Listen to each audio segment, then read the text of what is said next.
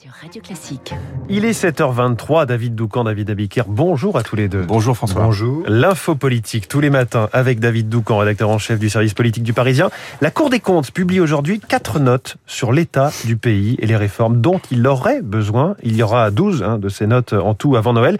Dans quel but? Oui, alors retraite, université, éco-agriculture, justice, ça ce sont les quatre notes qui seront dévoilées euh, aujourd'hui. À chaque fois une présentation détaillée de la situation et une analyse euh, des différentes réformes possibles et leurs conséquences financières. À aucun moment, bien sûr, la Cour euh, ne prend parti. Elle évoque les différentes hypothèses et décrit euh, ce qu'elles impliquent. Par exemple, sur les retraites, elle anticipe une situation de déficit lourd pendant au moins dix ans. Elle affirme que cela n'est pas durable et décrit ce qu'impliqueraient les différentes options de réforme. Âge légal, durée de cotisation, passer à un système par points, ça c'est du systémique, etc., etc. Tout est détaillé et chiffré. Dans une interview accordée aux Parisiens ce matin, Pierre Moscovici, le premier président de la Cour des comptes, explique euh, sa démarche. Je le cite, Nous sommes dans une période où les propos réducteurs, les annonces caricaturales, voire la désinformation prospère, dit-il. Dans ce contexte, le choix des citoyens a besoin d'être étayé euh, par des éléments objectifs établis par un tiers de confiance. On a plutôt besoin euh, de vigie, d'éclaireurs que de nouveaux dispensateur de fantasmes. Dispensateur. Fin, fin, de citation. Pierre Moscovici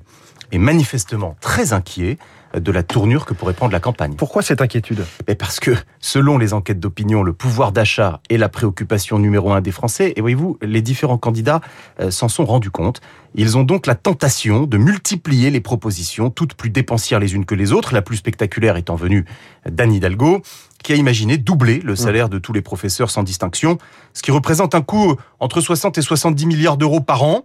En fait, le problème, c'est que le quoi qu'il en coûte est passé par là, qui a donné la fausse impression que l'argent magique coulait à flot, qu'on pouvait le faire apparaître d'un claquement de doigts, sauf que le quoi qu'il en coûte était une réaction d'urgence à une situation de crise sans précédent, pas une nouvelle norme à laquelle il faudrait s'habituer. Nous allons sortir de la crise avec un endettement à 115% du produit intérieur brut, à la merci donc d'une remontée des taux d'intérêt. Pour l'instant, à part Édouard Philippe, il n'y a pas grand monde pour porter le sujet de la dette dans cette campagne. C'est ce qui inquiète Pierre Moscovici.